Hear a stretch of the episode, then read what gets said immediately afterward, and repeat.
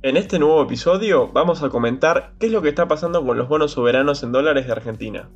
¿Por qué estos activos no han subido a pesar de los avances del acuerdo con el FMI? ¿Y por qué consideramos que esta suba finalmente podría suceder? Noticias de Mercado, el podcast de YOL Invertir Online.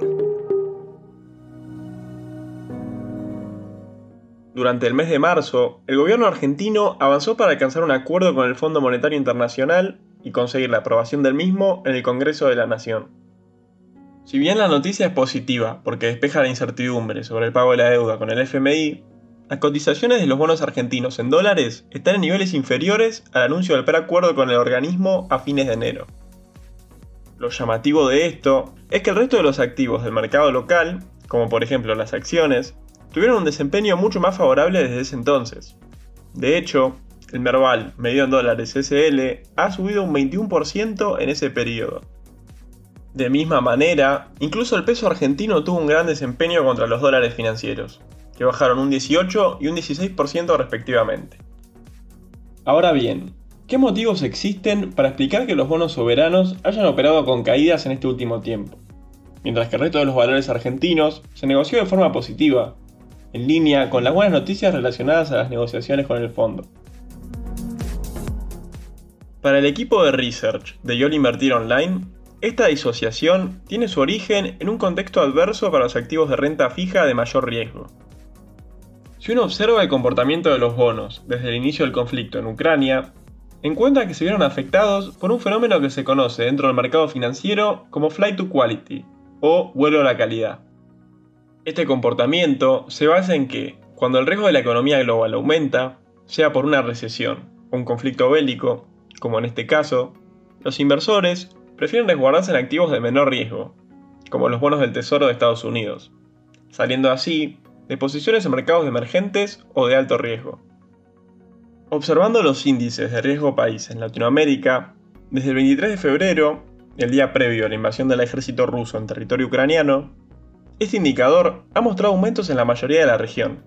En países como Ecuador, aumentando un 13%, algo similar a lo que ocurrió en Argentina, y en otros países en menor medida, como el caso de Brasil, en el que subió un 2%. A pesar de las diferencias, estos aumentos reflejan los cambios en las percepciones de los inversores a medida que el conflicto en Europa continúa. A su vez, exceptuando Chile, todos los bonos han caído en su cotización en ese mismo periodo. Por lo tanto, el mal desempeño de los bonos en dólares no tendría su origen de una peor situación macroeconómica local, sino que respondería en parte a un fenómeno global, ligado al conflicto de Europa que afectó a las posiciones de renta fija que no son consideradas de calidad. Teniendo en cuenta esto, creemos que podríamos estar frente a una oportunidad para incorporar en la cartera algunos bonos soberanos en dólares. Para explicar esto, nos basamos en que vemos probable que los valores de las cotizaciones aumenten una vez que los bonos reflejen con mayor precisión la situación financiera local, entre el acuerdo con el FMI, la acumulación de reservas internacionales y la reciente suba en los precios de las materias primas agrícolas, la cual lo hicieron el resto de los activos financieros. Bajo esta premisa y tomando la cotización que tenían los bonos en el momento que se anunció el preacuerdo con el FMI, en todos los casos, para volver a esos valores de fines de enero, las cotizaciones deberían aumentar entre un 3 y un 8%. Si esto finalmente ocurre, los bonos GD41 y GD35 serían los más favorecidos, a su vez, también se realizó un cálculo de sensibilidad, donde se analiza cuáles serían los desempeños en caso de que las tasas internas de retorno anual cambiasen en 200 y 500 puntos básicos, tanto para arriba, lo que implicaría un peor precio para el bono, como hacia abajo, indicando una mejoría en el precio. Estos cambios de tasas propuestas tienen la hipótesis de una baja de la TIR para volver al momento del preacuerdo, calculada en 200 puntos básicos y una baja más pronunciada en la TIR, incorporando no solo el punto anterior, sino una baja del riesgo país similar a lo visto en países que cerraron acuerdos con el FMI, estimada en 500 puntos básicos. Bajo este escenario, se observó que los bonos GD41, AL41, GD35 y AL35 serían los que tienen una mejor relación riesgo-retorno.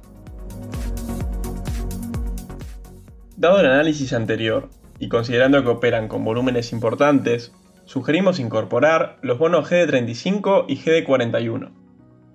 En el caso del GD35, en estos momentos se ubica a un dólar con 60 por debajo de la cotización que tenía cuando se anunció el principio de acuerdo con el FMI.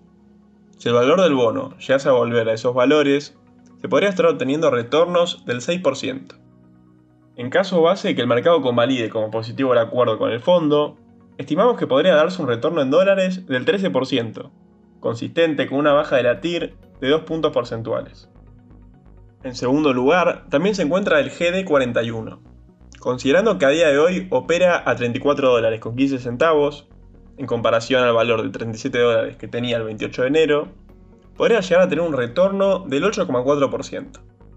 Si lo analizamos en pesos, con la baja del dólar MEP del 16%, el retorno en pesos podría implicar un retorno por encima de otras alternativas en pesos como los bonos SER. A modo de conclusión, de no ocurrir ningún imprevisto, el gobierno debería lograr tener aprobado el acuerdo con el FMI, tanto por parte del Congreso de la Nación como del directorio del organismo. Tomando las principales variables financieras, observamos que tanto el mercado cambiario alternativo como el de acciones se hicieron eco de este avance que es positivo para la macroeconomía local porque despeja la incertidumbre de que Argentina se enfrenta ante un default con el FMI. Por lo tanto, y en un horizonte de corto plazo, esperamos que los bonos en dólares se acoplen al buen desempeño del resto de los activos financieros, presentando la mejor relación riesgo-retorno en los bonos de ley extranjera GD35 y GD41. Para los oyentes que quieran saber más alternativas de inversión de cara a los próximos meses, recomendamos que vean los portafolios sugeridos de Argentina y Estados Unidos que se encuentran disponibles en la página web en la sección de Research. Y así terminamos este tip de inversión de YOL Invertir Online.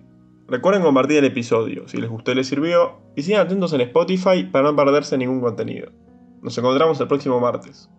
Te esperamos en la próxima edición de Noticias de Mercado, el podcast de YOL Invertir Online. Para más información visita nuestro sitio www.invertironline.com y encontrarnos en nuestras redes sociales.